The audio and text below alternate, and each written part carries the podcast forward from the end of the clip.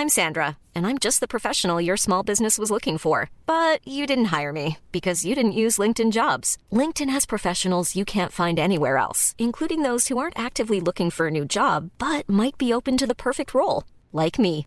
In a given month, over 70% of LinkedIn users don't visit other leading job sites. So if you're not looking on LinkedIn, you'll miss out on great candidates like Sandra. Start hiring professionals like a professional. Post your free job on linkedin.com/people today.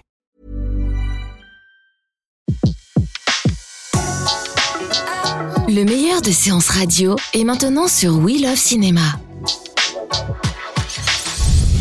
Flashback sur Séance Radio. Le cinématographe permet de projeter des images sur un écran. Toute l'actu des grands classiques du cinéma. Bientôt, les films vont être sonorisés. Flashback avec Antoine Cyr et Antoine Julien. Je ne sais pas si vous vous rendez compte de l'aspect grandiose du mélange. Our first full-length motion picture feature in color opens a whole new world of thrill. Flashback sur Séance Radio. Ça, c'est le cinéma. Dans Flashback cette semaine, nous recevons le cinéaste Marc Caro pour l'exposition Caro Genet qui a lieu à la Halle Saint-Pierre à Paris.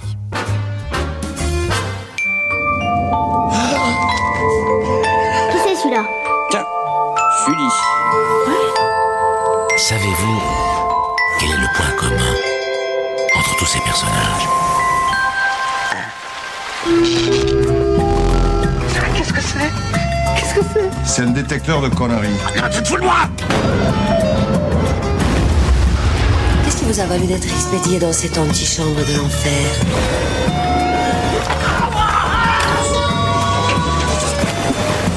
C'est un très joli soir Un joli soir d'été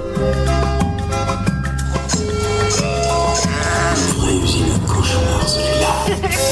Que fais-tu dans mon rêve Suivez les flèches bleues, monsieur Cacampois C'est moi l'original. Si tu retrouvais une chose de ton enfance à laquelle tu tenais comme un trésor, Qui a volé le rêve de l'enfant?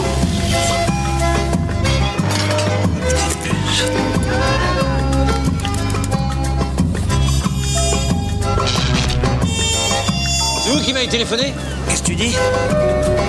C'est l'anniversaire d'Irvine C'est un fantôme. Il n'apparaît que sur la surface sensible de la pellicule photographique. Secteur 3 quarts. Yes, bébé. Un con de feu. Il n'a aucune blessure. Il respire normalement. Je sens déjà mes larmes perlées. What's inside me Elle serait pas en train de nous tomber amoureux. Tu parles d'un album de famille.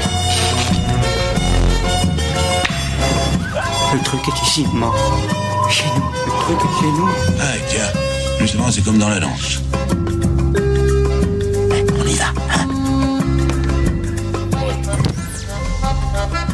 Ils ont bousculé le paysage du cinéma français grâce à leur univers singulier et inventif, peuplé de bizarreries côtoyant l'humour, la poésie et la noirceur. Marc Caro et Jean-Pierre Jeunet sont à l'honneur avec l'exposition Caro Jeunet qui se déroule à la Halle Saint-Pierre à Paris jusqu'au 31 juillet 2018. On se replonge avec délectation dans les images des films du célèbre tandem, Délicatessen et la Cité des enfants perdus en tête, à travers de nombreux objets, photos de tournage, dessins préparatoires, extraits de storyboard un bricolage à quatre mains que l'on évoque avec Marc Caro, notre invité. Marc Caro, bonjour. Bonjour. Merci infiniment d'être avec nous dans Flashback. Alors, comment vous est venue l'idée d'exposer votre univers à la Halle Saint-Pierre au cœur de Montmartre? Il y a eu un peu deux phénomènes qui sont produits euh, un peu concomitants, comme on dit. Un, Jean-Pierre avait accumulé pas mal de choses dans son bureau et chaque fois que des visiteurs passaient euh, à son bureau, ben, disait ah c'est super, faudrait le montrer à plus de gens. Donc ça a mis une petite graine euh, dans de Jean-Pierre de se dire ah ben si on pouvait faire une exposition ce serait super. Et moi parallèlement à ça, j'ai un ami qui m'avait fait une petite exposition de, de dessins, de, sculptures, de, trucs plus ou moins liés euh, à la bande dessinée et au cinéma à Carpentras et Jean-Pierre qui est souvent dans en Provence comme ça était venu la voir et voilà c'est un peu les, deux trucs qui nous ont donné envie d'exposer. J'aurais jamais pensé euh, exposer quelque chose. Déjà dans le musée, je me disais peut-être que après ma mort, on verrait. Mais de mon vivant, ça fait bizarre. Puis on a eu la, chance euh, que Jean-Pierre soit aussi euh, voisin, vu qu'il est à Montmartre, de la Halle Saint-Pierre. Il a fait cette proposition à Martine Luzardi, euh, la directrice euh, de la Saint-Pierre, et qui a dit banco tout de suite. Donc euh, nous on est plutôt fiers. Le seul autre artiste, entre guillemets, enfin pas pour lui, mais qui a été exposé et qui a des liens avec le cinéma la Saint-Pierre, c'est Guy Guerre. En effet, le créateur d'Alien, qui avait été exposé il y a une dizaine d'années, oui. Donc ça crée des liens, quoi. Et puis il y a aussi, moi j'avais beaucoup aimé ce qu'avait fait Hey. Et il y a eu plusieurs expos de Hey, c'est une revue faite par Ankama sur un peu tout euh, le graphisme, les tatouages, tout euh, le nouveau dessin un peu underground américain et français. Quoi. Alors, dans l'exposition, on peut voir beaucoup d'objets et de machines issues de vos films. Euh, je pense notamment, par exemple, à la valise à Optacon de la Cité des Enfants Perdus. Alors, des objets conçus euh, par vous et par Jean-Pierre Jeunet, mais aussi par des artistes que vous affectionnez, comme Charles Maton et Renan Jim Sevlek.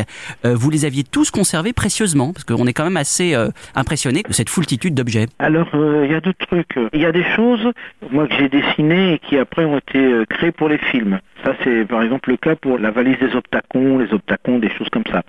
Par contre, pour euh, les autres œuvres, c'est Jean-Pierre collectionne un peu des œuvres comme ça et il les a utilisées, c'était des œuvres préexistantes qui ont été utilisées dans ces films. C'est ce qui a d'ailleurs créé le lien et un peu l'opportunité de, pouvoir exposer aussi euh, à la Halle Saint-Pierre, parce que ce sont des artistes qui ont été exposés à la Halle Saint-Pierre et Jean-Pierre les avait découverts à cet endroit. Voilà, il y a, un peu un genre de panel comme ça, des films qu'on a fait ensemble avec Jean-Pierre et puis aussi euh, les films qu'il a fait tout seul où il a utilisé euh, ces artistes-là. Moi, j'avais une question euh, quand même, euh, parce qu'il y a, il y a la rencontre de, deux cerveaux. Alors, est-ce qu'il y a des idées qui sont vraiment des idées qui sont euh, nées de la de l'alchimie de vos deux cerveaux, à Jean-Pierre Jeunet et à vous, et, et dans ces cas-là, comment ça, ça fonctionne quoi? Bah, C'est toujours une genre de, de partie de ping-pong comme ça, quand on travaille à plusieurs, soit à deux, soit à trois, hein, parce que pour les scénarios on était trois. C'est toujours une, une partie de ping-pong, un genre de d'immenses brainstorming, euh, soit bicéphale, soit euh, tricéphale parfois. Ce qu'on disait à une époque, c'est que euh, dans la cité des enfants perdus, il y a une séquence où il y a les deux sœurs siamoises là qui font la cuisine ensemble à quatre mains. Et nous, c'était un peu une petite analogie avec comment on pouvait faire nos films. Quoi. Alors, lorsque l'on contemple l'exposition, on voit bien le travail préparatoire assez impressionnant de vos films. Et on a vraiment l'impression que rien, mais absolument rien n'était laissé au hasard, avec notamment un souci minutieux euh, du détail. Et pour le coup, on se demande, quand on voit les acteurs que vous aviez aussi dans vos films, on ne va pas tous les citer, mais ils sont quand même euh, certains très, très prestigieux, quel espace eux avaient, euh, quel espace de liberté avaient-ils dans cette organisation très très très précise hein? Alors tout l'aspect visuel comme ça est très contrôlé, les coiffures, euh, les costumes, euh, les maquillages, euh, etc. Donc dans ce cadre-là, ils ont vraiment un aspect graphique qui est vraiment dessiné. Hein. Avant, on voit pour les costumes, les décors et tout ça, comme on fait un cinéma qui est quand même complètement ancré dans l'imaginaire, on est obligé de tout créer. Nous, on n'est pas un, cinéma réaliste, hein. donc on est obligé de tout fabriquer en studio. On suit une tradition comme ça qui est issue euh, ben de, Georges Méliès, hein, puis qui après euh, s'est traduit dans les films aussi euh, de Carnet, de Cocteau, etc. Et donc il y a cet aspect visuel comme ça qui est notre touche, hein, à Jean-Pierre et à moi, mais après les comédiens on les choisit parce que euh, quand on les voit répéter, quand on fait notre casting et tout ça, euh, on voit s'ils incarnent complètement le personnage. Par exemple, euh, Jean-Claude Dreyfus dans Délicatessen n'était pas du tout venu au départ pour interpréter le boucher. Il était venu pour un autre personnage, et puis c'est en, en le voyant répéter pour ce personnage, on s'est dit non mais attends, lui sera mille fois mieux. On, a vu devant nous apparaître le boucher alors qu'il n'avait pas le costume et tout ça. Après, un film c'est un tout, donc euh, et les costumes et l'acteur et l'environnement et la musique et tout ça euh, le sens de l'histoire qu'on veut raconter. Le style, en effet, est prépondérant dans vos dans vos films euh, et particulièrement dans La Cité des Enfants Perdus, euh, où vous avez développé alors ce, qu'on ce que vous avez appelé, je ne sais pas si c'est vous qui l'avez appelé comme ça, le, le, steampunk, qui est oui, qui est une sorte de, de, de rétro-futurisme, qui a vraiment marqué, je pense, qui marque encore même les, les générations cinéastes qui ont suivi et qui était vraiment une, un peu une révolution alors, dans le cinéma français, faut bien le dire. Est-ce que ça, c'est un univers que vous que vous aviez euh, euh, en vous dès, dès, dès l'origine? Alors tous les films, euh, moi en tout cas j'ai pu faire ou qu'on a fait au début ensemble avec Jean-Pierre, euh, sont des films rétro-futuristes. Hein. C'est vrai qu'ils sont censés se passer dans un ailleurs, euh, et même peut-être dans un demain, mais avec de très très grosses références euh, et visuelles et culturelles et musicales et tout ça, qui va emprunté à beaucoup de choses euh, du passé, de notre cinéphilie, de, beaucoup de choses. Donc euh, je pense pas qu'on soit euh, les inventeurs de ce truc-là. Il y a d'autres films qui ont aussi exploré ce genre de choses-là, mais c'est vrai que, en tout cas en France, on a quand même euh, été dans les premiers à faire ce truc-là, parce que le, bunker, ce qui est déjà comme ça, le bunker de la dernière rafale, c'est un film qu'on a fait dans les années 80, on n'était pas nombreux à aller dans ce style-là. Mais bon, moi ça me semble un petit peu euh, naturel parce que euh, avant de faire euh, vraiment du cinéma, j'ai fait pendant plusieurs décennies de la bande dessinée à Métal Hurlant, à Charlie Mensuel, dans, dans, des revues comme ça, où l'aspect graphique, visuel était très important. Hein. Et vous dites vous-même que vous avez été influencé pratiquement dès le début par les feuilletons de Jules Verne, les films de Méliès, vous en avez parlé, un cinéma de l'imaginaire, et c'est ça qui a, je pense, aussi beaucoup, beaucoup marqué et qui impressionne encore aujourd'hui, mais qui, dans les années 80, était quand même compliqué, j'imagine, d'imposer dans un pays qui, même encore maintenant, est encore pris euh, euh, sous le sceau de la nouvelle vague. C'est c'est euh, c'est quelque chose. Vous avez dû batailler pour pour mener à ces, ces projets à bien, notamment Délicatessen. La bataille, elle, elle, est toujours là. Elle est, je pense. Elle n'est pas gagnée. elle n'est pas gagnée du tout. Euh, pour regarder euh, la cinématographie française, elle est quand même très éloignée. Elle a toujours été, hein, c'est étrange. J'ai pas encore euh, complètement compris le pourquoi du comment, euh, mais euh, le fantastique, l'imaginaire et tout ça a quand même tout le temps été très marginal. Hein, quand on voit un peu euh, les cinématographies, genre de Marcel L'Herbier, Jean Epstein, Cocteau, Franju, enfin on en a une tripotée de gens qui ont vraiment euh, euh, Carnet, Prévert et compagnie, ça a souvent été un peu marginal. Vous voyez le nombre de films qu'ils ont fait, et ils ont fait beaucoup moins que des cinéastes beaucoup plus réalistes. Hein. Donc euh, je sais pas, je, autant c'est très dans les mœurs dans les pays anglo-saxons, autant en France c'est pas gagné quoi. Et maintenant c'est encore pire, j'ai l'impression. Alors que euh, les grands grands succès euh, mondiaux internationaux, euh, c'est quand même beaucoup de films fantastiques, science-fiction, etc. Les Star Wars, les Seigneurs des Anneaux, Harry Potter et tout ça, c'est quand même. Oui, mais vous, vous avez réussi à, à, à, avoir cette, à porter cet imaginaire à l'écran, tout en en signant des œuvres très très personnelles, avec avec même des thématiques aussi. je disais tout à l'heure en, en préambule de l'interview que qu'il y avait en effet de l'humour dans vos films, il y a aussi une vraie noirceur. Euh, c'est euh, quelque chose auquel vous teniez, ça, j'imagine particulièrement. Alors... Oui, oui. De toute façon, euh, ce qu'on revendique vraiment, nous, c'est euh, cette euh, filiation avec l'art forain aussi, puis avec les contes, les mythes, les légendes et tout ça. Et nos films sont à chaque fois des contes. Hein. C'est pour ça qu'il y a tous ces objets-là qui sont assez importants, parce que dans tous les contes, il y a les bottes de sept lieues, il y a les, les chaussons de verre, il y a, toujours les, les, clés de barbe bleue, etc. Il y a toujours des, des objets comme ça très symboliques. Donc, je pense qu'il y, a une vraie cohérence. Et c'est vrai qu'on a aussi une identité française dans l'imaginaire. Quoi. C'est, c'est vrai que nos films ressemble assez peu à des films américains. Et alors justement, vous parliez d'objets, il y en a donc de nombreux à, à voir dans l'exposition. Est-ce qu'il y en a un en particulier? Est-ce qu'il y en aurait un qui est votre préféré, euh, dans lequel il faut absolument euh, se jeter quand on arrive dans l'exposition? Est-ce qu'il y a voilà euh, un objet fétiche alors, pour vous Il y, y, en a un que j'aurais adoré qu'il soit exposé, mais il a disparu. Je ne sais pas si quelqu'un l'a récupéré quelque part, mais c'était un objet qui était dans Delicatessen qui s'appelait le détecteur de conneries. Et celui-là, je me disais... Oui, c'est dommage, vraiment... oui. Il, il, était super. Et puis, c'est tellement utile ces temps-ci que je, je regrette qu'il ait disparu. Mais autrement, non. Euh, moi, j'ai un, un objet comme ça, là, et en plus, il trône un peu au milieu de l'expo, c'est le...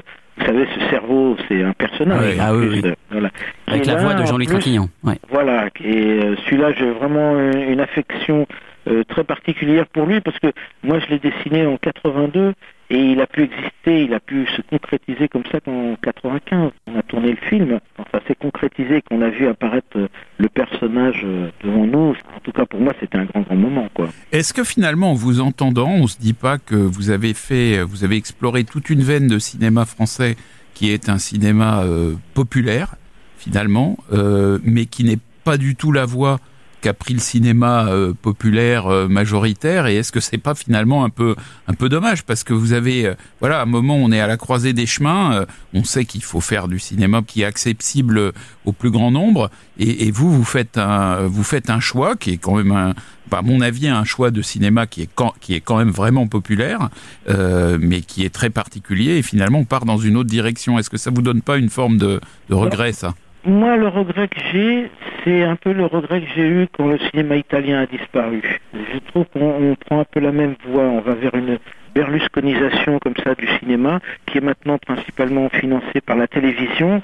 Et je trouve qu'il y a une genre de perte de diversité. Moi, j'étais quand même euh, vraiment euh, super content quand, euh, par exemple, au cinéma italien, il y avait des westerns, des peplum, des, euh, du Visconti, du Pasolini, du Dino Risi, du, du, Fellini. du Fellini qui a quand même Voilà, des points communs avait- avec vous Voilà, il y avait tout un, un- un mélange, une diversité absolument formidable. On a eu ça aussi à une époque en France, avec des, des auteurs absolument formidables, et des KPDP, des polars, des choses comme ça. Et là, maintenant, quand on dit populaire, c'est de la comédie, quoi. Comédie à la française. Et je trouve que c'est vraiment un appauvrissement. J'espère que, euh, à travers les nouveaux supports, euh, à travers les séries web, à travers euh, euh, le cinéma virtuel qui est en train d'ar- d'arriver, tout ça, euh, on va pouvoir explorer euh, tous ces univers de l'imaginaire. Eh bien, Marc Caro, merci beaucoup euh, d'avoir été avec nous dans Flashback. Donc, je rappelle que l'exposition Caro Genet est à découvrir à la Halle Saint-Pierre jusqu'au 31 juillet. Donc, vous avez quand même un petit peu le temps toute l'année. Et puis, je précise également que plusieurs de vos scénarios ou scénarii écrits donc par vous sont édités aux éditions Leitmotiv, dont euh, l'inédit euh, 100 degrés au-dessus de zéro, un projet, on le découvre dans l'exposition, que vous n'avez pas pu abou- réussir à faire aboutir dans les années Voilà, 80, on a pas- on a mais dont on retrouve, je crois, quelques résurgences dans Délicatessen. Oui, tout à fait. Par exemple, la, scène de la salle d'eau là qui se vide et tout ça était au départ dans 110 en dessous de zéro. Eh bien Et, voilà, euh, donc tout, tout cet univers est, est à, est à évidemment euh, découvrir et redécouvrir à l'Halle Saint-Pierre. Eh Mais bien attendez écoutez, pas trop longtemps, parce que quand c'est des expos comme ça qui durent une éternité, souvent on se dit ah j'ai le temps, j'ai le temps, et puis au bout d'un moment, paf. eh bien non. Alors Voilà. donc précipitez-vous Et plutôt puis- Voilà, à, l'exposition. Et puis quand même, euh, c'est quand même le quartier idéal pour faire euh, un pèlerinage sur pas mal de lieux Voilà, des- de vos avez, films. voilà. hein. Il y a tout ce qu'il Voilà, faut là. Tout à fait. Il y a tout ce qu'il faut euh, dans, com- le, dans le com- voisinage. Y compris l'épicier d'Amélie Poulain qui est juste à côté. Voilà, vous pouvez aller acheter à manger là-bas et après venir euh, visiter l'expo. Et ben voilà, un très bon programme. Merci beaucoup euh, Marc Merci, Caro d'avoir c'est été avec nous. remercie. Flashback sur Séance Radio. Le cinématographe permet de projeter les images sur un écran. Toute l'actu des grands classiques du cinéma. Bientôt, les films vont être sonorisés. Flashback avec Antoine Cyr et Antoine Julien. Je ne sais pas si vous vous rendez compte de l'aspect grandiose du mélange. Retrouvez l'ensemble des contenus séances radio proposés par We Love Cinéma sur tous vos agrégateurs de podcasts.